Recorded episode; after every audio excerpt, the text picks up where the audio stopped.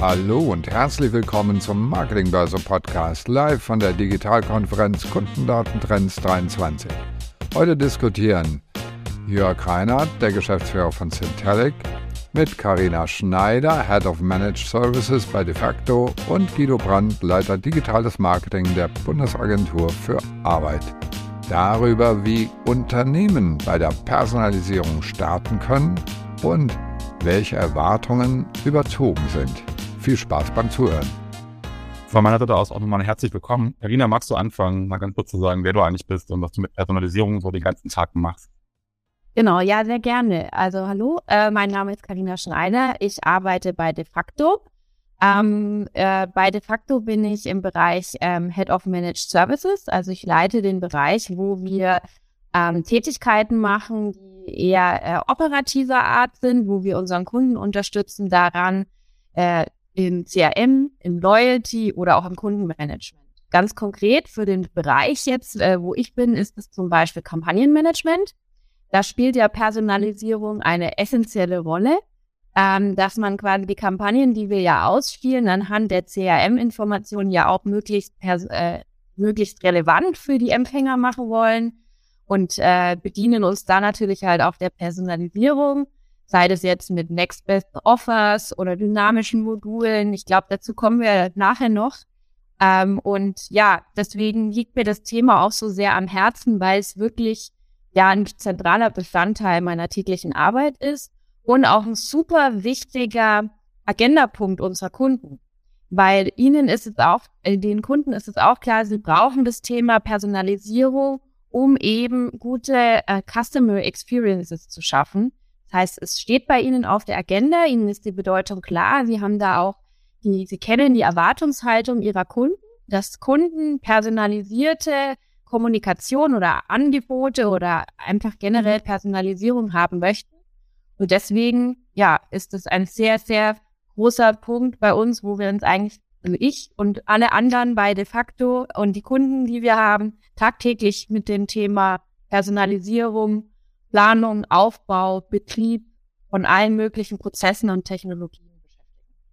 Super. Ja, vielen Dank dafür. Und wir wollen heute vor allem dann auch über die Grenzen sprechen, was eben nicht geht schon gesagt, ein ganz wichtiges Thema für die, für die Kunden.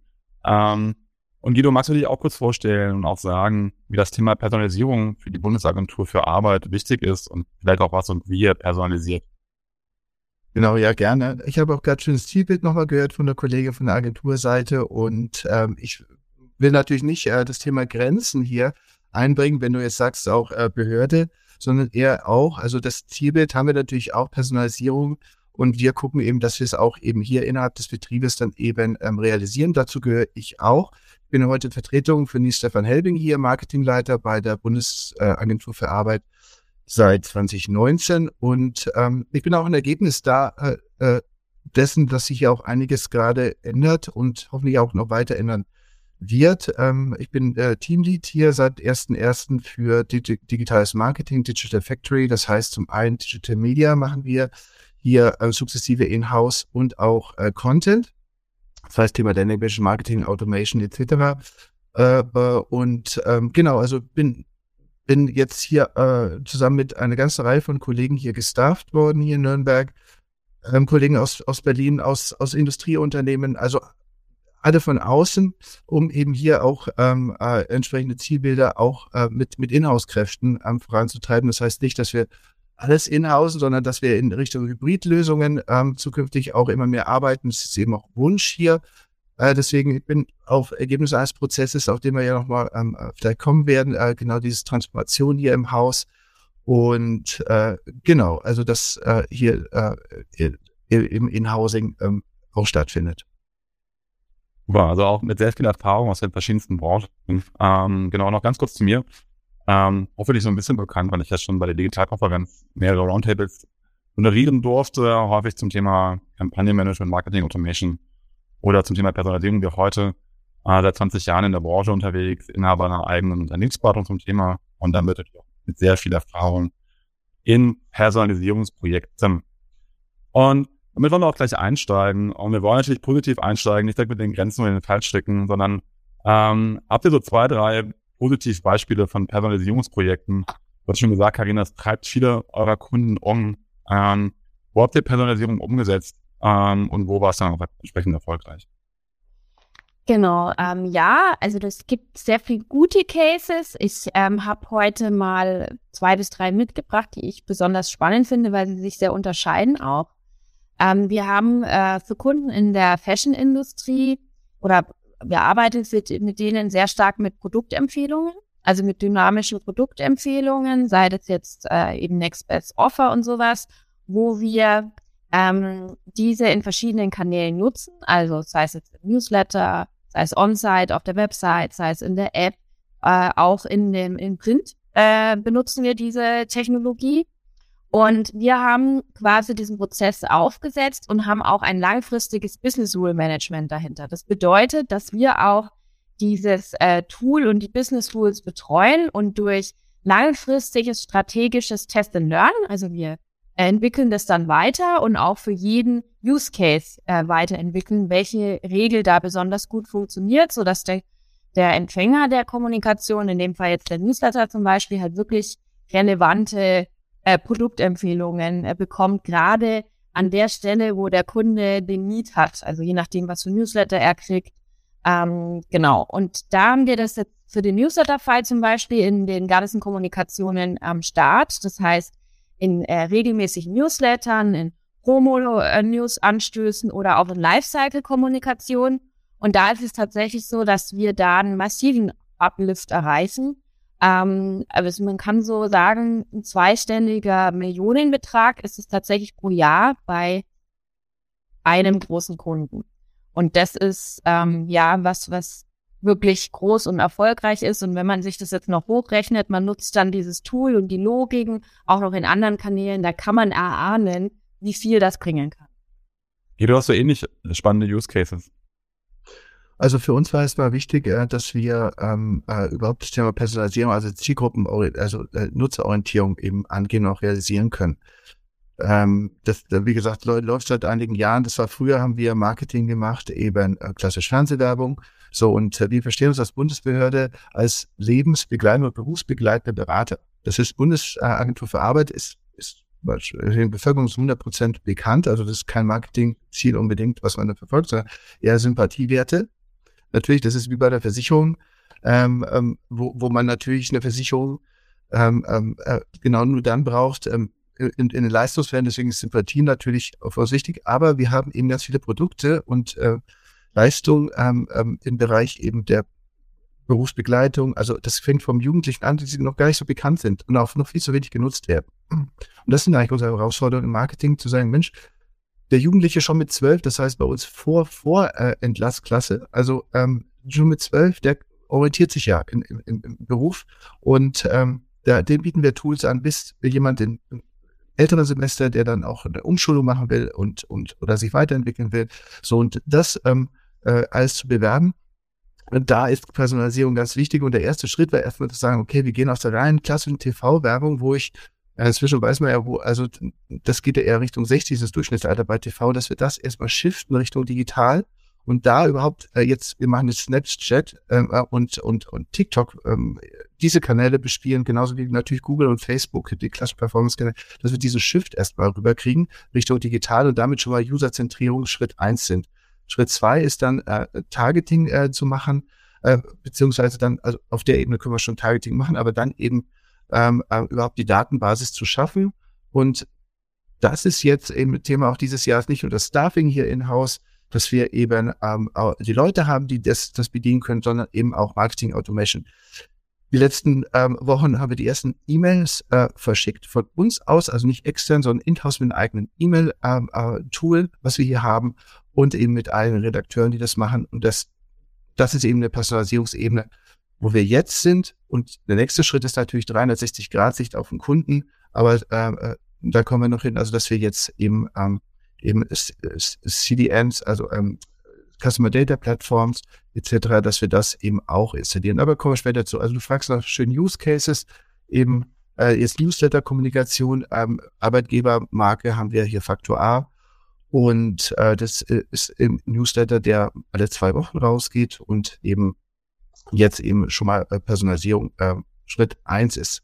Genau, wir sind so auf der Skala, wenn du sagst, von, von null nicht, aber von eins bis fünf sind wir gerade so auf eins, anderthalb so und Ziel ist erstmal auf zwei bis drei Ebene, Qualitätsebene zu kommen.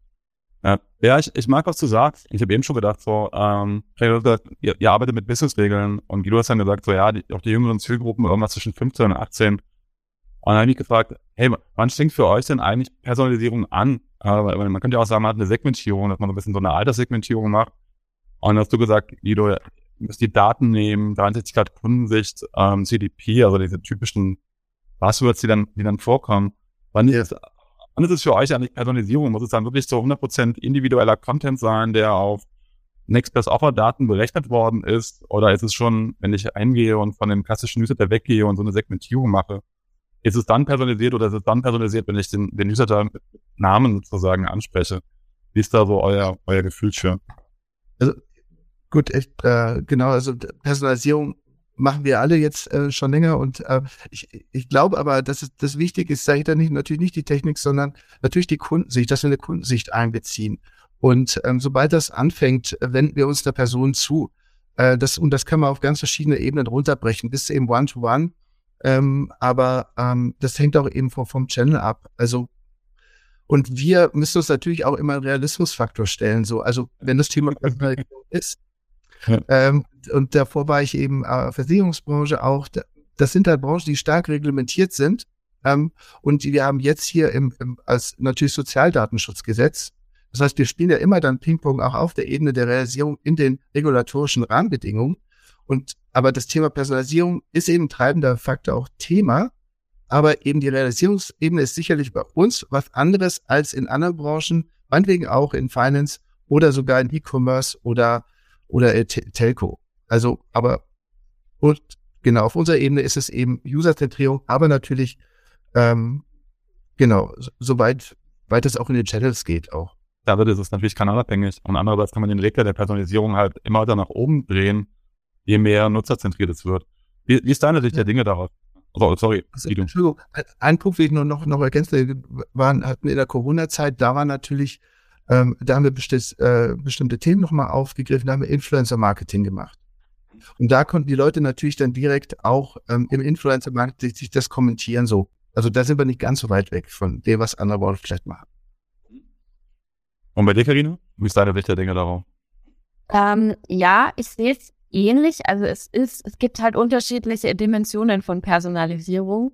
Und ich glaube auch, dass der, der Weg der Personalisierung nicht irgendwo mittendrin anfängt, sondern ich glaube tatsächlich, dass man diese Dimensionen als, ähm, als Unternehmen abarbeitet, also geht, den Weg geht. Man ich fange nicht damit an, dass man ähm, jetzt zwei Jahre lang eine Personalisierungsstrategie ähm, und die Prozesse aufsetzt und dann hat man eine dynamische Personalisierung, One-to-One -one am besten noch, am besten noch Near-Time oder äh, was also so, so persönlich wie möglich sondern man geht den Weg ja eigentlich. Man fängt an mit Segmentierungen, ähm, testet es auch und baut es immer weiter aus. Deswegen sage ich schon, ähm, eine Segmentierung ist für mich auch eine Form von Personalisierung, aber es ist halt, hat einen anderen Reifegrad ähm, als jetzt ein One-to-One -One oder irgendwas, was dynamisch ähm, passiert. Ja, ja, und ich mag auch, was du an der Stelle sagst, weil ähm, ich weiß, vor zehn Jahren habe ich doch ganz viele Vorträge gehalten über die ähm, extremst personalisierte Webseite. Also nicht nur, dass du Next Best Offers hattest, sondern dass auch der, der Content und die Anordnung und die Farben sozusagen sehr stark auf den, auf den Nutzer abgestellt sind. Also höchster Grad von Individualisierung, weil das damals total in gewesen ist. Außer natürlich sämtliche Kunden komplett überfordert, weil man nicht so weit gewesen ist, also wirklich individuelle äh, Next Best Offer zu haben geschweige denn, ähm, dass die Webseiten irgendwie so aufgebaut gewesen waren, dass sie in irgendeiner Form hätten dynamisch generiert werden können, äh, Nutzer individuell. Und das ist auf jeden Fall auch ein Learning, natürlich, ähm, und, ähm, wie wir, das wir alle haben, dass jeder Kunde an einer anderen Stelle steht und dann sozusagen der Personalisierungsgrad langsam nach oben gefahren wird. Und du hast eben schon gesagt, zweistellige Millionenbeträge. Ich habe solche Projekte ja im Banken-, Versicherungs- und Handelsbereich gemacht und gerade auch im Versicherungsbereich oder auch im Handelsbereich hat es häufig schon gereicht, wenn sozusagen das Werbebanner nicht das Banner war, des Produktes, was man gerade vorher gekauft hätte, sondern man was anderes genommen hat, also im Versicherungsbereich, war schon mal ganz hilfreich, wenn man dem Kunden keine Kfz-Werbung angezeigt hatte, wenn er von der Versicherung schon die Kfz hatte. Und dann konnte man um andere Produkte gehen. Das klingt so völlig Banane. Und es ist so ein Projekt, die sind gar nicht so lange her, damit wir dann die Conversion auch umgetrieben haben, weil das eben nicht die Gießkanne gewesen ist, sondern halt über eine einfache Segmentierung oder über einfache Businessregeln dann eben der Content schon personalisierter aus, ausgespielt worden. Ja, ganz wichtig, ich muss gerade so schmunzeln, weil du gesagt hast, halt dann nicht die Kfz-Werbung ausspielen, wenn er schon eine Kfz-Versicherung äh, gekauft hat. Meine persönliche Erfahrung, und davon rede ich jetzt nicht unbedingt äh, als, als von den Kunden, sondern als private Karina, ist, dass das tatsächlich so ist, dass das bei, dass es Unternehmen gibt, wo das schwierig ist, diese Novik zu implementieren. Also es gibt ähm, diverse Portale, wo man zum Beispiel Unterkünfte oder äh, also Hotelunterkünfte sich buchen kann. Und da erlebe ich zum Beispiel, ähm, dass man das recherchiert man ja und dann kriegt man eine Woche später eine E-Mail, da steht dann drin, Karina, möchtest du dir da nicht noch, wie wär's mit einer Unterkunft in, äh, was weiß ich, äh, in Berlin? Und ich habe das schon längst gebucht und denke mir dann, okay, ja, ich buche, storniere das ja aber nicht. Also das ist, du sagst zwar, das ist banal, aber es ist, wo wir jetzt wahrscheinlich auch schon bei einem Grenze der Personalisierung sind, es ist nicht ähm, leicht, immer leicht umzusetzen, weil man halt diese Dateninformationen, da hat eine Buchung stattgefunden, halt einfach in den Systemen vorliegen muss. Und die müssten halt ja harmonisiert sein. Ja, das ist für mich der größte Kassekarte zu sagen, weil natürlich der Kaufabschluss nachher dann in anderen Systemen liegt und dann die ganzen retargeten Online-Systeme wiederum andere Daten haben und lustig einen weiter beschießen, egal für welches Produkt, ja, ähm, weil die ja nicht wissen, dass der Kauf getätigt worden ist und ich wochenlang, nachdem ich ein Produkt gekauft habe, natürlich dann mit anderen Produkten gleicher Art versorgt werde und immer denke so, das ist alles Werbegeld, was weggeht, weil da wiederum eben Datenbanksysteme nicht verknüpft worden sind. Ja, oder auch auch ein Beispiel, ein von mir retourniertes Produkt, wenn ich die Werbung weiterhin sehe, ist auch verpulvertes Geld. Und deswegen, ich glaube, dass das, ähm, dass das, das Wissen und der Wille da auch da ist und dass viele das auch sehen, aber es ist halt in der Realität und deswegen sprechen wir ja heute auch nicht immer nur so leicht umzusetzen. Das stimmt. Aber um einen letzten Positivgedanken zu haben, bevor wir dann wirklich in die Fallgruppen einsteigen, was ist denn so euer, euer Tipp, ähm, wenn Unternehmen sich jetzt entschließen, ähm, mehr Richtung Personalisierung zu gehen? Ähm, wie sollte man dann äh, anfangen, ähm, aus eurer Erfahrung heraus? Soll, soll ich mal loslegen, Tito, oder ich gerade vorbrechen? Also was ich ähm, immer empfehle, ist, dass man ähm, also dass man sich auf ein intelligentes und strategisches Vorgehen konzentriert am Anfang. Also ich finde es ganz wichtig, sich auch mal die Zeit zu nehmen am Anfang und zu überlegen, was will ich und in welchem Zeitrahmen und warum will ich was erreichen.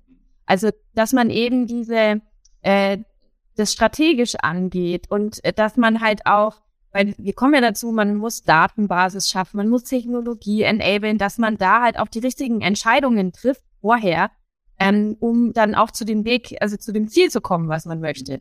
Und auch sich einen, wie soll ich sagen, einen zeitlichen Rahmen aufsetzt und eine Erwartungshaltung macht. Das würde ich jedem am Anfang empfehlen. Ähm, was mir was wir oft so machen, das habe ich schon gesagt, ist immer das Thema Think Big, um, Start Small, Move Fast. Also, dass ein Plan und ein strategisches Vorgehen heißt jetzt ja auch nicht, dass man ähm, fünf Jahre lang erst dran arbeitet und dann loslegt, sondern sowas sollte auch immer ähm, sowas beinhalten, dass man ein kontinuierliches Vorgehen hat, sukzessive, dass man schnell startet und auch schon von Personalisierung profitiert auf dem Weg zu diesem größeren Reifegrad. Und das wäre eben mein Tipp, sich vorher strategisch erstmal zu überlegen, was will ich, warum, wie und in welchem Zeitrahmen. Ja, super. Wie siehst du es, Guido? Ich glaube, Personalisierung ist auch so äh, ein Cross-Channel-Thema.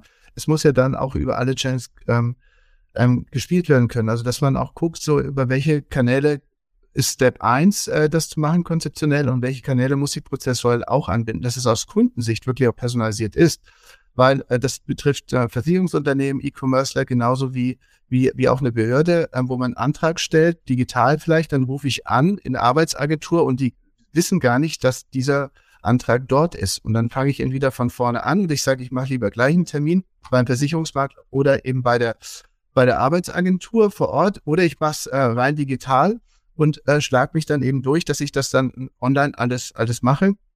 Oder ich äh, mache das eben ähm, mit, mit doppeltem Aufwand. Also dass, dass man diese ganze Prozessthema eben, eben auch im Blick hat. Ähm, und äh, ja, äh, das kann man eben verlängern, natürlich auch vom Marketing auf die digitalen Services, dass die, die natürlich auch entsprechend kundenfreundlich sind. Das ist ja nur die Hälfte der Miete. Äh, wenn man jetzt, wenn wir tolle 360-Grad-Werbung auch machen und der Kunde droppt dann in ein Tool, ist sage ich Online-Tool, ich bin jetzt nicht Cross-Channel, ich bin ja. digital und ähm, die User Experience in der Antragsstrecke ähm, ist dann ähm, ist dann suboptimal oder die App ist nicht nutzerfreundlich oder äh, entsprechend auch die, die Online-Tools, die wir dann zum Beispiel für die Berufsberatung anbieten, sind gar nicht mobile-fähig. Ich habe aber natürlich Snapchat-Traffic und äh, brauche nicht über Mobile First zu reden, aber äh, das muss natürlich dann auch in, im Marketing, so, muss natürlich dann auch, auch gelebt werden. Das ist das eine und ähm, weil du es auch gerade nochmal ansprichst, Karina, ne, dieses ganze Konzept vorab, ähm, wir brauchen natürlich Daten, um zu personalisieren. So, und das ist ja Infrastrukturthema mitunter oder überall, wo man es noch nicht gelöst hat, auf jeden Fall. Und, und ähm, dass wir, dass wir die Daten über die verschiedenen Touchpoints entsprechend zusammenführen, um äh, dann entsprechend dann überhaupt die Experience aufbauen zu können, eine Personalisierung. Und ähm, das, das ist ja auch, auch, auch bei Versicherungen äh, ist das nach wie vor Thema Infrastruktur aufbauen. Wie kriege ich die ganzen Backend-Systeme, wie kriege ich eine 360-Grad-Sicht auf den Kunden hin, digital und auch Cross-Channel und das, das natürlich bei uns auf. Und deswegen hatte ich ja eingangs gesagt, das ist hier ein Ergebnis von einer langen Reise, die ja schon vier Jahre dauert, weil man guckt natürlich erstmal ähm, auch, auch im Konzern, ähm, wie evaluiere ich das Thema und dann setze ich Budgets eben frei, um dann auch entsprechend äh, Technologie aufzugleisen. Bei uns war es jetzt so, dass wir ähm, aufgrund IT-Regularien und ganz besonderen Datenschutzsensibilitäten, wo wir später nochmal drauf kommen, ähm, ähm, ähm, hier äh, ganz bestimmte Technologien oder eben können, die nicht cloud-basiert ist, mhm. äh, sondern eben ähm, äh, in-house gemacht wird. Und äh, hier in dem Fall jetzt Open Source, das musste auch erstmal evaluiert werden. Und jetzt haben wir ein gesamtes Technik-Package, also eben bis zur CDP, wie gesagt, aber eben auch allein das, die Web-Analyse und jetzt bauen wir eben auch die Konnektoren auf Data Lakes, äh, Data Warehouses etc., dass wir hier die Daten noch zur Verfügung haben. Also das ist nicht nur nicht nur ein Analysethema, sondern auch ein Konzept- und Realisierungsthema. Und das muss natürlich lange getrieben werden, weil das, das ist hier zum Haus zumindest auch im Vorstands eben Entscheidungen, das darauf zu setzen, die Budgets freizusetzen. Und, ähm, und das muss man eben auch äh, dann über mehrere Jahre erstmal führen, dass es eben dann realisierbar ist. Ja, bin ich dabei und ähm, das ist nämlich so eine der, der Fallgruppen, wenn ich loslege. Und ich mag das, was du gesagt hast, Karina, mit dem Think Big Start Small. Was du beschrieben hast, Guido, das ist nämlich so wirklich dieser ganze Blumenstrauß, den du eigentlich machen musst. Dieser halt Kunden sich dann über alle Kanäle irgendwie denken. Und das ist nämlich eine der klassischen Fallgruben bei vielen unserer Kunden, die genauso groß denken und dann irgendwie so dieses Mammutprojekt sehen, was sich dann irgendwie über vier Jahre quasi in den, in steckt und gar nicht wissen, wo sie eigentlich anfangen sollen. Und deswegen, ich halte es für so essentiell, auf der einen Seite dieses große Bild zu sehen, was man alles machen muss, und dann wirklich aber auch schmal zu starten. Und da tun sich viele immer so schwer, weil die halt sagen so, oh Gott, wenn wir jetzt aber die E-Mail personalisieren und dann geht ihr auf die Webseite und dann ist der Content aber nicht individuell, dann haben wir ja diesen Bruch hinten dran, das ist alles total unglücklich. Das können wir nicht machen. Wir müssen erstmal wirklich alle Kanäle gleichzeitig personalisieren. Eigentlich soll ja ihr Geld so sterben, Leute, wenn ihr das alles machen wollt. Und ich sage mal, es ist doch schon einen Schritt erreicht, wenn wir die E-Mail personalisiert haben, weil vorher war die nicht personalisiert und Web war nicht personalisiert. Und jetzt haben wir wenigstens eine Sache schon mal. Wir haben ja schon mal einen Erfolg und haben mehrere Conversion, dann gehen wir quasi Schritt für Schritt vor. Das ist so meine persönliche Empfehlung, wo ich auch mal wieder sehe, wie viele Projekte einfach hängen bleiben, weil man irgendwie dieses große Zielbild erreichen will, anstatt einfach Schritt für Schritt vorzugehen. Und dann noch Motivation zu sammeln, indem ich einfach diese einzelnen Erfolge habe. Erst äh, Web oder, oder als E-Mail, dann Web und Co. Oder, oder wie seht ihr das? Ihr würdet, oder Guido? Du hast ja schon gesagt, Karina, du würdest auch small starten. Wie, wie, macht ihr das auch so oder macht ihr das Big, direkte Big Picture bei euch? Nee, also, ach so, Entschuldigung. Karina, gerne auch, ja. Guido, los geht's. nee, also klar, ein Schritt nach dem anderen so. Also jetzt E-Mail-Newsletter rausschicken, ähm, gucken, dass die Namen alle drin sind und der nächste Schritt ist dann, E-Mail zu segmentieren, E-Mail-Inhalte zu segmentieren, wie Karina es auch schon beschrieben hat. Genau, also dass wir da weiterkommen und ähm, genau, wir müssen ja immer auch, auch zeigen, dass es funktioniert. Wir müssen immer zwischen Quick Wins äh, äh zeigen. Das geht nur einen Schritt nach dem anderen. Genau, bin ich komplett bei euch. Ja, das machen wir meistens auch. Ich glaube, dass man die schnellsten Erfolge und die, also die schnellsten Quick Wins und auch die einfachsten Quick Wins ähm, einfach durch ähm, Online-Kommunikation erreicht. Ähm, sei das jetzt äh, Newslettering oder auch die Website. Ähm, ich glaube, wenn es dann mal so Richtung Offline-Kommunikation ge geht, das sind dann die, die, die schwierigeren Cases, insbesondere wenn man online und offline dann auch noch harmonisieren will. Weil ich glaube, da hat man die größten prozessualen und technologischen äh, Barrieren. Aber da wird es natürlich auch, ähm, also ich rate ja nicht davon ab, da ist viel Hebel drin, da ist auch viel möglich. Man, man gibt ja auch äh, Untersuchungen, wo man sieht, dass gerade dieses Online und Offline nicht so sehr verbreitet ist bei Unternehmen und sich sehr viele eher auf diese Kanäle ähm, erst stürzen, vorzugsweise erstmal den Newsletter, was aber auch bedeutet, dass hier auch die Erwartungshaltung, glaube ich, am größten ist vom Kunden, ähm, dass der Newsletter als allererstes personalisiert ist und man hier auch vielleicht nicht den krassen Impact am Anfang gleich hat, weil das eher schon so eine Erwartungshaltung ist, die man decken muss. Aber Carina, ich glaube, es ist auch die Frage, was ist bekannt? Weil wenn wir als Marketer hergehen und sagen, boah, wir haben super Ideen und guck mal, was alles geht, wir müssen es ja intern auch verkaufen in die Fachbereiche, weil das wird ja auch benutzt dann, äh, genutzt dann auch mit äh, so und und da ist E-Mail oft bekannt, aber wenn ich jetzt ähm, und andere Use Cases, die wir jetzt vorhaben, dynamische Landingpages zu machen, das ist natürlich auch User-Zentrierung, dann muss ich ja erstmal zeigen, hm, du brauchst mir jetzt keine zehn Deep Links zu geben für deine äh, Content schon mal. Ist, wir wollen auf die Ebene gehen, einen zu haben und das muss ja auch erstmal verstanden werden. Ähm, so, also und das sind alles äh, Leute, die sind jünger als ich. Also das ist jetzt nicht irgendwie, äh, aber es ist halt nicht so üblich, wie ein Newsletter kriegt jeder und hat schon seine Personalisierungserfahrung damit gemacht, mit falschen Namen etc. oder auch richtig und, und äh, ein Cookie kann auch blocken und so. Das, das sind Erfahrungswelten, aber und das betrifft natürlich auch die Kollegen, die nicht im Marketing sind. Hm. Äh, genau.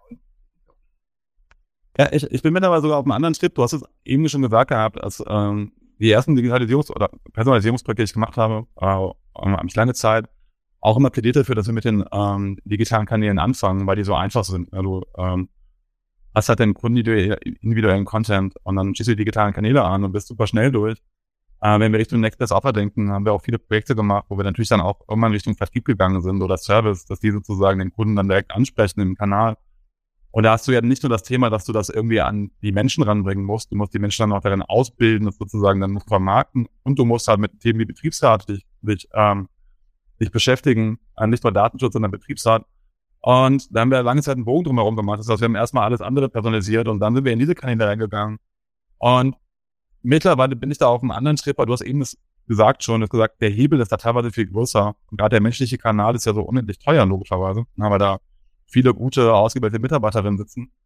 Ähm, dass ich mittlerweile sage, hey, äh, lass uns gucken, eine Business Case rechnen, ob wir die Personalisierung nicht sofort dahin bringen, ähm, weil da bist du direkt am Kunden dran ähm, und da ist jede Minute letztendlich Gold wert äh, und lass uns das nochmal stärker personalisieren. Äh, auch so ein bisschen in der Kombination mit dem, was du gesagt hast, Guido, so E-Mail-Personalisierung kennt mittlerweile irgendwie jeder und können wir, also Öffnungsraten und Anguckraten nicht mehr so hoch. Ähm, aber der wirklich eine saubere individuelle Ansprache im menschlichen Kanal zu haben, das ist nicht so und nicht so gegeben in allen Bereichen. Dass wir, dass ich im Augenblick, wenn ich eine Präferenz hätte, hängt vom Kunden logischerweise ab, auch mal durchrechnen äh, da, da hineingehen würde. Was finde ich gut das muss nicht alles digital sein. Ich habe in meiner Ausbildung, da gab es noch kein Internet. Ähm, und das war gleich nach dem Abi. Und da habe ich, ähm, natürlich gab es personalisierte Briefe. Da hat man früher Briefe verschickt. Und dann gab es ähm, so Prospekte. Und die, die haben wir wirklich dann äh, entsprechend dann auch zusammengetackert, je nach Kunden. Äh, ging das in der Agentur, ging das dann die verschiedenen. So, heute heißt es Programmatic Printing. Und ähm, das ist auch bei uns auf, auf dem Schirm. Ähm, gerade weil es auch Effizienzen hebt, wenn ich bestimmte Druckstraßen äh, ähm, äh, Straßen dann eben aufbauen muss, um Aufträge zu, also dann zu generieren, kann man ja dann eben das schön zusammenfassen. Also das gehen wir auch an. Also das, das muss nicht alles digital sein. Also vom Ergebnis. Wenn ihr das nächste Mal live bei unseren Experten-Roundtables mit dabei sein wollt, schaut mal auf digitalkonferenz.net vorbei. Dort findet ihr immer das Programm unserer aktuellen Digitalkonferenz.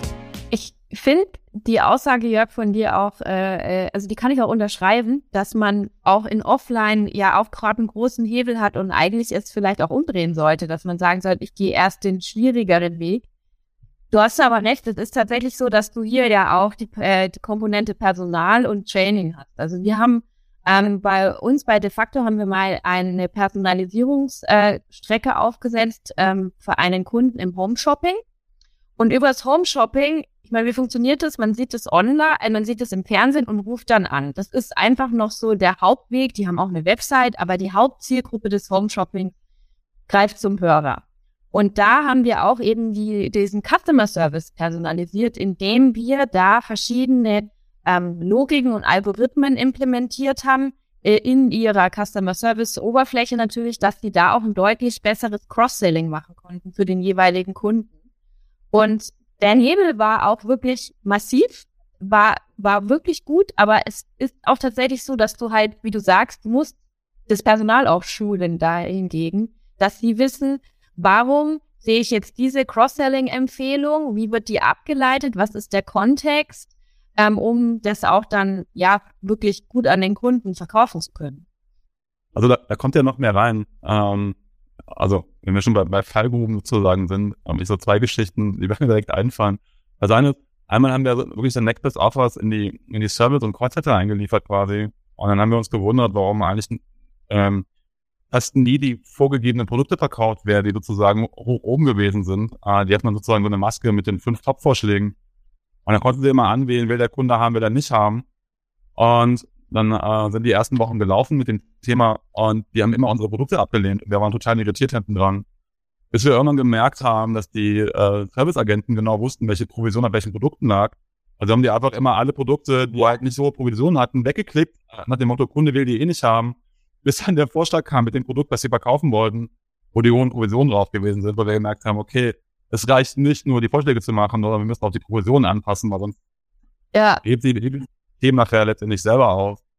Und einmal hatten wir auch das Thema, dass es dann angewendet werden sollte. Ähm, und wir danach nochmal, ähm, sollte es weitergeroutet werden, der Anruf, äh, um eine Zufriedenheitsabfrage zu machen und zu gucken, ob das Gespräch gut gelaufen ist mit diesen personalisierten Vorschlägen, sagt der Serviceagenten. Und wir hatten ab dem ersten Tag eine hundertprozentige Zustimmungsquote, wie toll das ist. Und haben uns dann auch nach einer Woche gefeiert. Und dann waren wir dann irgendwann doch irritiert, warum wir dann 100 Prozent haben. Und das war wirklich, irgendwie total seltsam. Und dann haben wir gemerkt, haben wir auch andere KPIs geschaut und gemerkt, dass wir irgendwie 30 Prozent Verbindungsabbrüche haben. Und vorher waren das irgendwie so drei Prozent. Dann haben wir gemerkt, dass immer mehr das Gespräch schlecht gelaufen ist, hat der Agent einfach das Gespräch beendet. Und dieses Weiterrouting kam gar nicht. Und nur wenn es gut gelaufen ist, hat er es weiterlaufen lassen, sodass es dann 100 Prozent Erfolgsquote quasi gab. Und ich dachte, ja, der Faktor Mensch muss halt irgendwie immer noch über geschaut werden. Sind die Kollegen gut trainiert? Passen die Provisionsmodelle auch rein? Ähm, ja, oder haben wir eine Verzielung, die unter Umständen halt auch unseren unserer Personalisierung letztendlich entgegenzielt. Das passiert häufiger. Ja. Generell, wie du sagst, die Opportunitäten, also die gibt's ja dann auch nicht nur für die ausführenden Kräfte, sondern du kannst ja Opportunitäten auch im Unternehmen haben, im Management. Also ähm, es ist ja nicht immer so, dass das Thema Personalisierung oder wie es dann ge gelebt wird, welcher Inhalt, also dass man sich zum Beispiel frei macht, das ist jetzt die Hypothese, dass ein Newsletter hundertprozentig personalisiert ist und nicht vorgegeben wird, was für Inhalte da drin sind, also äh, zumindest nicht strategisch vorgegeben wird, das clasht ja auch gegen die Realität, weil es gibt Stakeholder in Unternehmen, die haben gerade ein Interesse dran, dass ein bestimmter Inhalt im Newsletter, sei es jetzt Brand oder Marketing, auf alle Fälle fix drin ist und äh, nicht durch eine Personalisierungslogik ähm, dann rausfliegt. Also das Thema Opportunitäten würde ich auch nennen, wenn du äh, sagst, was sind denn so Fallstricke, ähm, auf einmal ausführende Kraft, aber auch von dem planerischen oder vom Management, ja. Bei dem würde ich mich nur, nur anschließen. Der Stakeholder Management ist natürlich Transformation, äh, generell für jedes Transformationsthema. Wichtiger so ein Beispiel, ähm, kennen wir auch aus äh, häufig und äh, dann, dann muss man dann eben auch gegen argumentieren oder dass du ähm, auch im Brand Marketing, die kennen eben oft eher das klassische, ich sende an alle und dann kommst du als Vertriebler her und hast deine Kundenbedürfnisse und muss, muss da auch äh, natürlich auch auf einen gemeinsamen Nenner kommen und auch mit Daten immer zeigen, wohin die Reise geht, äh, äh, dass man da, da jeden mitnimmt. Mhm. Ja, das wird, das mit den Daten zeigen, das ist mir auch nochmal wichtig. Ähm, jetzt, in meiner Historie häufig wirklich, also vielleicht übertrieben, war eine CRM-Manager vor mir gehabt, die gesagt haben, jetzt können wir alles personalisieren und, und jetzt haben wir Manager, wie du es beschrieben hast, Karina, die wollen aber unbedingt, dass wir 100.000 Kunden anschreiben für das Produkt und wir haben eigentlich nur 20.000 und die wollen das halt trotzdem irgendwie haben. Ey, was kann ich denn machen? Ich dachte, CRM wäre jetzt wirklich wichtig und wir wollen irgendwie aus Kundensicht vorgehen und die hindern mich an der Personalisierung, weil die immer noch mit der Gießkanne rausgehen. Und ich habe immer gesagt, so ähnlich wie bei dir, Guido, hey, dann nimm doch einfach die Daten und wenn du nur 20.000 hattest und die wollten 100.000 anschreiben, dann sag doch einfach, hey, wir haben 80.000 Werbeplätze verloren, die werden individualisieren können und das entspricht an 120.000 Euro. Er zeigt einfach auf, was durch diese alte Denkweise letztendlich verloren geht. Und ähm, damit haben wir super Erfahrungen gemacht, weil typischerweise so nach den ersten sechs Monaten hat man dann festgestellt, so, okay, das alte Verfahren scheint nicht erfolgreich zu sein. Und irgendwann merkt man halt dann, dass die geforderten Mengen geringer werden und sich stärker dem individuellen Content quasi anpassen. Ähm, habt, ihr, habt ihr ähnliche Erfahrungen gemacht? Ja, unbedingt. Also, wenn man es schön nachweisen kann, dann würde ich gleich zur nächsten Hürde kommen auch. Ähm, was man immer kann, also ich nenne es jetzt auch mal gleich, äh, wenn du eine, wenn die Erfolgsmessung von der Personalisierung nicht möglich ist, aus gewissen Gründen, mhm. ähm, weil die technologische Basis nicht vorhanden ist, weil die Prozesse nicht da sind, dann wird es halt auch immer schwer.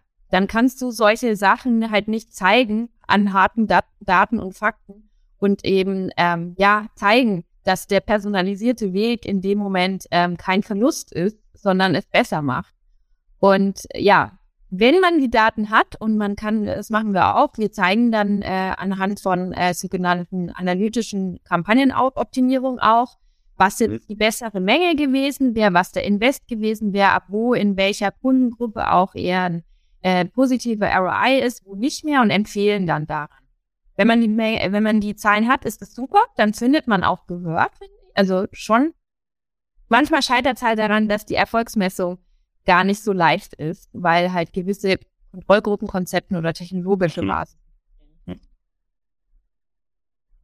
Wir haben eine Frage, ähm, die geht an Guido. Ähm, die lautet, gibt es bei euch eine schriftlich formulierte, abgestimmte und mit breitem Konsens, ja, äh, quasi unterschriebene Digitalstrategie? ja, äh, genau, gibt es. Gibt es, ja. Wie gesagt, ich habe es ja vorhin äh, gesagt, das ist ähm, ist auf verschiedenen Ebenen hier auch entsprechend schon seit einigen Jahren laufen und auch entsprechend im Haus natürlich abgestimmt. Das ist, äh, muss ich das wie im Konzern vorstellen, es sind 120.000 Leute ähm, deutschlandweit und äh, auch regional aufgestellt mit der Bundeszentrale hier in Nürnberg. Das ist natürlich abgestimmt, aber ist wie alle Digitalstrategien natürlich ständig auch ähm, sich entwickeln und wir haben eine neue Vorständin jetzt auch, Frau Nades, seit einigen Monaten die auch sehr viel Erfahrung, auch jetzt natürlich im, sag mal, Marketing Wahlkampf hat, auch entsprechend Social Media Erfahrung etc., äh, die ja auch äh, Themen mitbringt und ähm, das ist da natürlich auch von der Seite immer im Wandel, auch mit ganz vielen neuen Impulsen auch. Genau, du sagtest vorhin auch was zum Thema ähm, Betriebsrat, weil das ist natürlich auch Fallstrick, was ich jetzt kenne im, im, im Marketing auch. Man will sich Daten angucken, auch und dann kommt die IT und sagt, naja, ihr habt ja gar keine Zugriffsrechte auf die Daten und ähm, ähm, muss natürlich für eine Segmentierung auch eben wissen, was, was dort äh, stattfindet. Und gerade in Konzernen wird es ja dann eben in Silos aufgeteilt. Die einen sehen die Daten, dürfen aber nicht, äh, nicht Ergebnisse machen, die anderen sehen die Ergebnisse und so. Und das muss man natürlich auch immer dann, dann strukturieren und berücksichtigen. Schulung der Mitarbeiter im Umgang mit Daten und auch entsprechend dann erstmal die Prozesse schaffen, das Marketing gucken kann, was denn bei den Kunden passiert, um darauf dann wieder äh, was zu entwickeln. Ähm, äh, das, Soweit sind wir nicht. Das war jetzt eher, ähm, äh, das, das kenne ich aus, aus der Versicherung. Und äh, ich habe da bei uns äh, hier ist, ist natürlich, das habe ich auch schon gesagt, ähm, dann, dann der Fallstrick, dass eben auch, auch von dem Hintergrund Datenschutz die Softwarelösung, die wir alle brauchen, um eben Personalisierung zu machen, eben in dem Fall dann bei sensiblen Daten äh, cloudbasiert sind und dass wir da eben natürlich auch im Sinne der Nutzer, die wir dann noch spielen wollen, ähm, natürlich sehr sorgfältig damit umgehen müssen, dass wir dem mit Konsens arbeiten und nicht nur natürlich Consent-Manager, aber dass dahinter auch ein echter Konsens stehen muss. Und das ist für uns hier Marketing auch eine ethische Frage, auch und natürlich vom Sozialdatenschutzgesetz auch vorgegeben, dass wir hier auch dass das nicht ein Fallstrick ist für uns alle, sondern eben, dass wir hier ein Arbeitsfeld haben, mit dem wir auf, auf Augenhöhe der, der User, der Politik und, und auch uns vom, vom Marketing eben Lösungen arbeiten müssen. Ähm, äh, genau, äh, dass wir hier eben, eben weiterkommen. Ja, ich finde das ein schönes Wort, Wording, ethische Frage. Und natürlich gibt es im Datenschutz bei den Bestimmungen richtig oder falsch, aber ich sage halt auch immer, gerade starke Brands ähm, sollten auch immer sozusagen gucken, äh, wie sie mit Kundendaten umgehen, weil das eben häufig was mit gefundener Moral oder empfundener Ethik zu tun hat. Ähm, und ähm, deswegen ist es wichtig, sich da sozusagen auch selber zu positionieren und zu überlegen, was erwarten denn eigentlich Nutzer von mir, unabhängig davon, was der Datenschutz selber vorschreibt. Ähm, Frage an dich, Karina, ähnlich wie eben an dich, Guido. Wie sieht es mit der Digitalstrategie bei deinen Industrie- und Handelskunden aus? Haben die sowas typischerweise oder wie, wie arbeiten die? Sehr unterschiedlich sehr heterogen, würde ich jetzt bezeichnen. Ähm, es gibt ähm, gerade die, die sehr, glaube ich, schon einen großen Reifegrad von der Personalisierung haben. Ähm, das liegt ja auch daran, dass die schon lange sich damit beschäftigen. Also Personalisierung haben wir ja gesagt, ist ja auch ein Prozess und dauert. Und das heißt, das Thema ist bei denen auch schon länger präsent. Ähm, die haben sowas wie eine Digitalstrategie ähm, vorliegen. Es gibt aber auch ähm, sicherlich Unternehmen, wo das eher so ein bisschen aus dem Bauch raus, würde ich jetzt mal sagen, das Gefühl ist, oder es sich sehr schnell wächst, ändert. Oder auch, was ich ehrlich sagen, ich arbeite ja auf Dienstleisterseite, es zumindest nicht uns sehr prominent mitgeteilt wird. Okay. Ähm, also das ist ja auch immer so eine Sache, sage ich jetzt mal, eine Digitalstrategie ähm, ist ja vielleicht auch was, was, was sehr, ich sage was, was Wertvolles ist, was Unternehmensinternes. Und ähm, es besteht nicht immer das Verständnis darauf, dass das halt natürlich für jemanden, der jemand bei Personalisierung helfen will, auch diese umfassende Strategie halt wichtig wäre, die dann auch einfach zu teilen. Und das macht man natürlich auch nur, wenn man ja klar das Vertrauen hat. Ich glaube schon, dass die Kunden, mit, die mit uns Personalisierung machen, da Vertrauen haben, aber auch langfristig das Projekt langfristig sieht und auch langfristig bei einem Partner sieht. Dass man so eine langfristige strategische Geschichte ähm, quasi aufstellt das ist das eine. Und dann gibt es natürlich auch Fälle, ähm, weißt du, wir machen das auch ganzheitlich, also Digitalstrategien oder sowas erstellen wir auch selber ähm, für mhm. Unternehmen. Ja, genau. Also, ja, Sicht, meine Erfahrung ist, dass Unternehmen häufig so eine Digital- oder Personalisierungsvision haben, also meistens so ein, zwei, drei PowerPoint-Sorten. Aber dann, wie die Strategie ausschaut, wie die Roadmap ausschaut, wie man dann nachher wirklich dann dahin kommt, da tun sich viele Unternehmen schwer, weil das so ein bisschen, wie du es beschrieben hast, mit diesen ganz großen Big Bangern dazu müssten ja hier und hier und hier und hier und hier und was, wo fangen wir denn eigentlich an und, ähm, und wo hören wir letztendlich auf? Und das ist ja auch nicht einfach. Und ähm, da finde ich immer helfen eben äh, Beratungsfirmen wie ihr oder wie bei uns, die letztendlich, sagen wir, aus dieser diffusen Wolke, die da irgendwie Richtung Personalisierung steht, da wirklich mal zack, eine Strategie runterbrechen und eine Roadmap, wie man dann nachher auch entsprechend dahin kommt. Aber ich glaube auch für, für Dienstleister wie, wie euch, wenn du es so sagst, ist auch wichtig, dass ihr Gegenparts habt, wie Karina auch schreibt, die Vertrauen auch aufbauen können zu Agenturen, dass in den Unternehmen dann eben auch Ressourcen da sind. Also bei Strick ähm, oder wichtig ist, ist ja auch, dass die Ressourcen da sind. Mhm. Und ähm, wie gesagt, ich, ich finde es cool, ähm, dass, dass die Behörde jetzt ja auch digital Marketing macht und dass ich auch Kollegen, wie gesagt, dass wir eine ganze Reihe von Kollegen ähm, eben haben, die von außen tatsächlich gekommen sind und das ist richtig cool äh, bei uns. Gruß am Büro und alles gut. Äh, es wird halt per Skype gemacht, äh, meistens aber ähm, und Teams kommt noch irgendwann, aber das ist ja auch, hast du sicherlich auch bei anderen Kunden, Karina. So, also das, ähm, das, genau.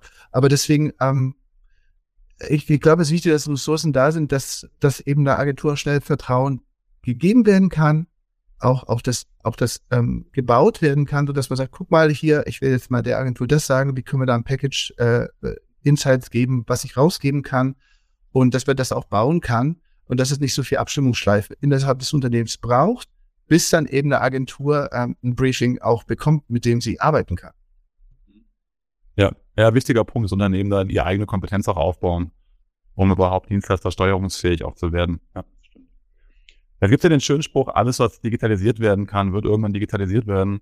Ist es bei der Personalisierung auch so? Das heißt, wird alles, was personalisiert werden kann, auch eines Tages personalisiert werden? Wo, wo liegt da aus eurer Sicht, wo liegen da die Grenzen? Also, wo wird sich hinentwickeln? Was wird man eher nicht oder personalisieren oder wo lohnt sich auch Personalisierung aus eurer Sicht aktuell zumindest noch nicht? Ähm, ich finde dieses, weil du hast ja gesagt, alles, was personalisiert werden wird, äh, wird personalisiert. Das bedeutet ja, dass man eine hundertprozentige Personalisierung hat. Und die hat natürlich, die hat, dieses Gedankenkonstrukt hat ja verschiedene Grenzen. Also ähm, das eine ist ja auch, dass ja, was, was kann, was kann Perso oder warum, was kann Personalisierung nicht oder woran scheitert es vielleicht trotzdem, ist das Thema, wenn ich kein, kein relevantes Produkt oder ein relevantes Angebot habe, dann bringt mir die Personalisierung auch nichts. Also eine Personalisierung kann auch ein, einen schlechten Service oder eine Unrelevanz von, von einem Unternehmen für jemanden nicht retten. Ähm, äh, das, das ist das eine, oder das heißt nicht wettbewerbsfähig oder das Preisniveau oder das Produkt ist einfach schlecht.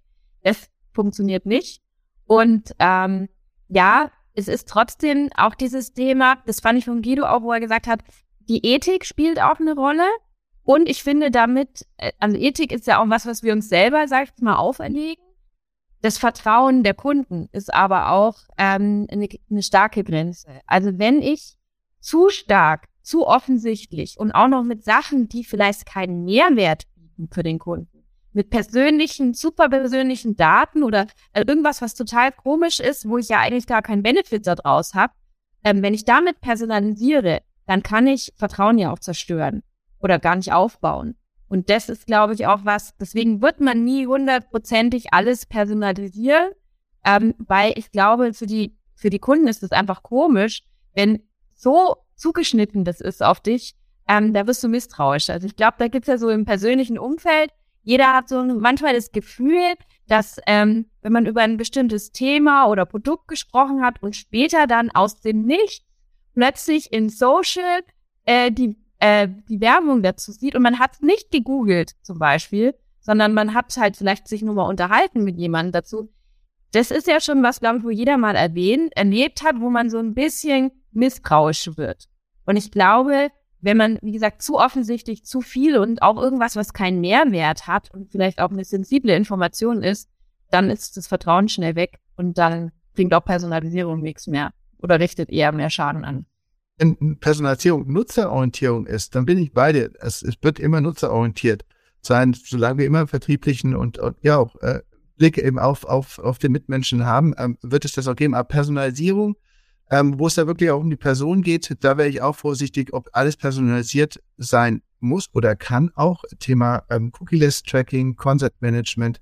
Uns brechen Datenbasis äh, ganz viel weg, auch wo der Nutzer uns gar nicht den Consent gibt ähm, digitales Marketing ähm, hat immer davon gelebt, auch ganz viele Daten erstmal zu haben, aber jetzt kommt es so langsam, ähm, der gesellschaftliche Consent äh, äh, holt uns alle ein oder holt die Branche ein.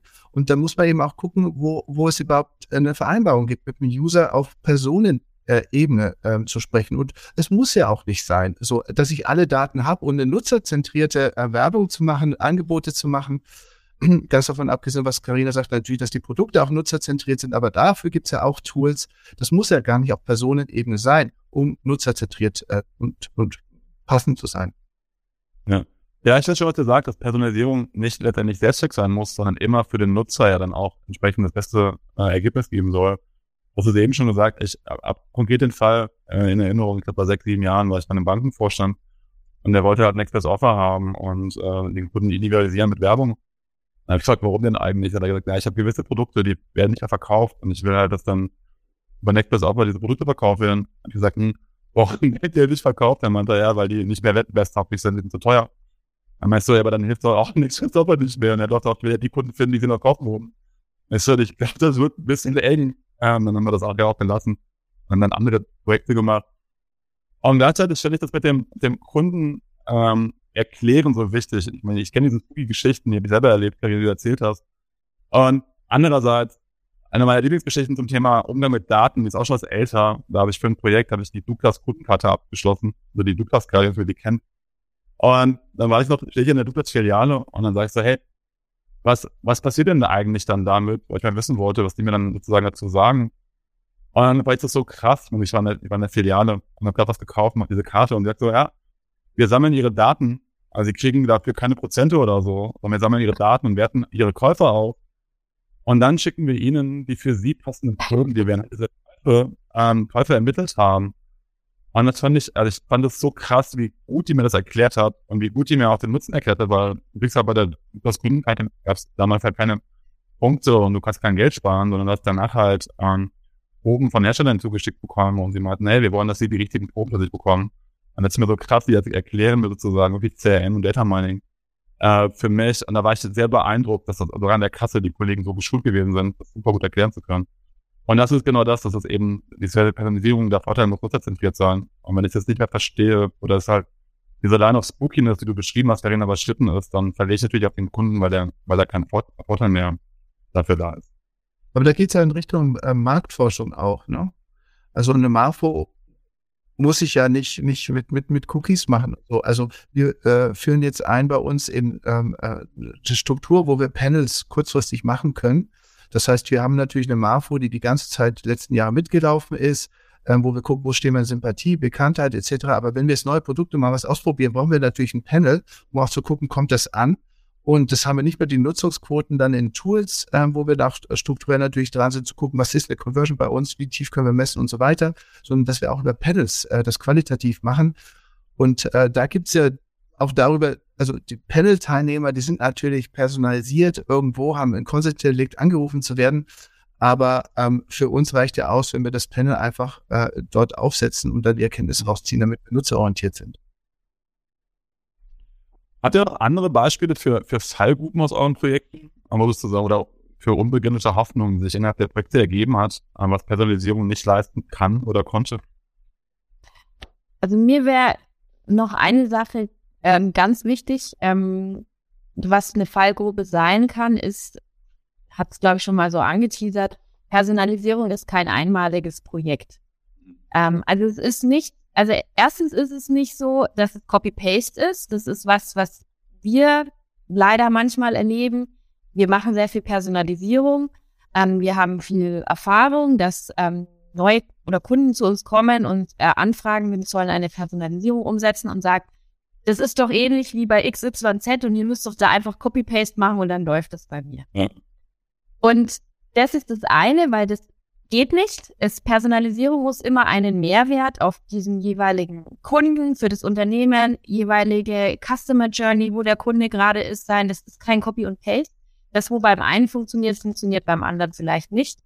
Und auch das, wenn man sagt, man hat jetzt mal einen Case umgesetzt, dass man sagt, okay, ist jetzt fertig, wir sind jetzt personalisiert, ähm, und lässt diesen Case auch, sage ich jetzt mal, einfach so laufen, sondern mir ist immer ganz wichtig, dass man eben Personalisierung als langfristigen, ganzheitlichen und kontinuierlichen Ansatz versteht. Mhm. Und ähm, da quasi dann auch ein das langfristig managt, verbessert, testen, lernen, seine Regeln anpasst und halt, wie gesagt, nicht einfach One-Shot Copy-Paste. Das wäre das, wo ich sage, äh, könnte ein, ein, eine, ein falscher Gedanke sein. Ja, also das eine Beispiel, was, das hat ihr vorhin schon mal erwähnt, ähm, man, man lädt einen Antrag unter, um eine Änderungsmitteilung zu machen, weil das Kind jetzt 18 wird, äh, Kindergeld. Und ähm, dann, dann äh, hat man eben eine Rückfrage auch äh, in der Agentur. Man fängt wieder von, von ganz von vorne an. So, das, das sind natürlich ähm, genau das, das, das Cross-Channel-Thema das, das muss man natürlich einfangen. Ja. Was ich mal wieder sehe, ist bei der Personalisierung, gerade wenn man dann wirklich auch Daten zusammengebracht hat und so eine Kundensicht aufbaut, ist häufig gerade vom Top-Management so eine Erwartung ist, dass wir hundertprozentige Vorhersagen hinbekommen. Ähm, und wenn die sich dann sozusagen die Wahrscheinlichkeiten anschauen bei Next Best Offers oder auch, ähm, wenn wir Versicherungsbereich zum Beispiel Bilanzfälle berechnen, ob sie durchgehen lassen wollen oder nicht, dass man dann irgendwie enttäuscht, weil die Wahrscheinlichkeiten nicht 100% liegen, sondern irgendwie so bei drei bis zehn Prozent wenn sie aber völlig schockiert und sagen, hey, darauf sozusagen cheaten wir jetzt quasi bei einer Wahrscheinlichkeit von 5%, wo ich mir sage, ja, aber so wie sie es vorher gemacht haben, da lag sie nicht bei einem Prozent. Jetzt haben wir eine Faktor 5 Erhöhung sozusagen. Ähm, und dann sehe ich immer, wie, wie da so eine Enttäuschung ist, so eine unbegründete Hoffnung war, dass halt ähm, über deine gerade Kundensicht quasi so eine hundertprozentige Vorhersage des Kunden möglich ist. Kennt ihr wahrscheinlich auch, oder? Ja, das stimmt. Also ja, klares, deswegen meinte ich auch am Anfang, ein klares Erwartungsmanagement oder strategische Idee davon, was kann ich eigentlich überhaupt erreichen und was will ich auch erreichen und wie weit will ich gehen. Also auch wie, wie weit äh, rechnet sich der in Invest eine äh, Personalisierung noch? Weil wir haben ja alle gesagt, das ist ein Invest dahinter, das ist A, also das ist Ressourcen, findet Ressourcen und es ist halt nicht endlich. Irgendwann hast du diesen Mehrwert von mehr Personalisierung, dann hast du nicht mehr mit einem Verhältnis zu Business Case eigentlich, was ist, was ja. der Invest ist. Ja, und was auch noch wichtig wäre, ist, glaube ich, was ein Fallstrick sein kann, ist äh, das Datenschutzrecht. Wir haben es ja vorhin so ganz kurz angeteasert. Da wäre einfach nur meine Empfehlung, ähm, so früh wie möglich äh, jemanden, also den Datenschutz da einbinden. Mhm. Auch schon bei der Konzeption, bei den Sachen, die man machen möchte, ähm, da einfach einen Partner an der Seite haben, der mit einem diese Personalisierungsthemen ähm, äh, ja umsetzt und kein Gegeneinander, weil das ja. Ja, ich hatte jetzt gerade auch ähm, Rücksprache mit dem Datenschutz und der fragt, äh, was ist Retargeting? So. Und ähm, der wusste aber dann total Bescheid um das, was man damit macht dann. So auch fachlich, nicht nur persönlich. So, deswegen ähm, finde ich es auch ganz wichtig, äh, alles ernst zu nehmen und eben, wie du sagst, auch auf Augenhöhe ähm, was zu arbeiten. Es geht, der Datenschützer vertritt ja auch die Kunden sich genauso, wie wir das im Marketing auch tun. Und da müssen wir aber gemeinsam Sichtweisen entwickeln und auch, ähm, genau, vielleicht die eine oder andere Nebelkerze, die, die, die, die, die, für, die dann erzeugt wird, wenn wir auch von Vorstellungen sprechen, die noch gar nicht so äh, Consent sind, dass man das auflöst und dann eben auf Augenhöhe dann auch ähm, Transparenz schaffen und Use Cases erarbeiten, die zeigen, dass es was bringt. Ähm, und auch auf die Industrie verweisen, auf andere, die es auch schon machen. Das ist ja auch eine, eine, eine Entlastung dann für den Datenschützer, wenn er sieht, die, die Kollegen draußen machen das auch schon so, äh, äh, dass man da eben da eben sukzessive da Lösungen gemeinsam entwickelt. Ja, ich, ich mag, dass du sagst nochmal mit den Use Cases, die was bringen. Weil Karina hat eben auch nochmal gesagt, diesen Business Case vorher zu berechnen. Ja, ich, meine, der Druck bei Janik gerade reinkommen. Ich, ich weiß noch, wir waren bei einem Mittelständler, wir waren ungefähr 500 Millionen schwer. Wir sollten die Neukundenstrecke personalisieren. Und ich meinte, das können wir gerne machen. Und wir sollten mit dem System arbeiten, was da ist. Und dann meinte er so, ja, und dann IT-Leiter war dabei und meinte so, ja, was heißt denn das IT-Leiter? Und dann meinte er so, ja, da müssen wir schon ein paar Nachtschichten schieben, um das umzusetzen. Und ich meinte so, ja, aber wir sollten das mal vertesten. Und dann meinte er so, nee, Geld spielt keine Rolle für meine Mitarbeiter, bevor die länger arbeiten, machen wir ein neues IT-System. Und ich so, sicher? Und er so, ja. Also, aber kostet aber 100.000 Euro. Dann sehe ich halt, wie der Geschäftsführer denkt und so, dann IT-Leiter sagt, paar Überstunden, geht doch, oder? Und dann haben wir es wirklich erstmal verprobt. Und es macht totalen Sinn, ganz häufig, weil so viele Personalisierungsansätze eben nicht unbedingt den Return of Invest einspielen, sondern es einfach Sinn macht, einfach mal zu verproben, zu schauen, wie es funktioniert, wie du sagst, genau immer zu verbessern und damit voranzukommen. Ja. Schade, Janik. Haben wir noch eine Minute oder sind wir sozusagen durch und kattest du uns hart? Also für ein kurzes Abschlussstatement ist noch Zeit. Warum sollte ich gerade Karina und Guido bitten? Das wäre toll, genau. Dann Karina, was willst du noch unseren Zuhörern und Zuhörern mitgeben? Ähm, ich würde, wie gesagt, äh, mitgeben, Personalisierung, ja, wichtiges Thema. Unbedingt ranwagen, machen. Ähm, es, es lohnt sich, es lohnt sich finanziell, es lohnt sich aber auch, ähm, also es lohnt sich für die Kunden, es bringt unglaublich viele Mehrwerte. Ähm, ich würde strategisch rangehen, ich würde mir auch ähm, Hilfe suchen, ich würde mir Experten suchen, die mich da auch vielleicht beraten und ähm, ja, das Thema einfach ganzheitlich betrachten und auch langfristig Danke. Und du, Guido? Durchhaltevermögen ähm, unterstreichen.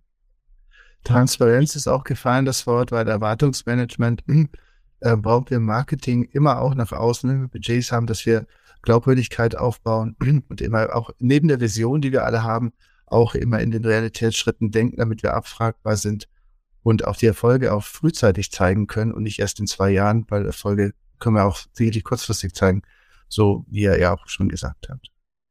Von mir nur ein abschließendes vielen, vielen Dank. Mir hat Mega Spaß gemacht.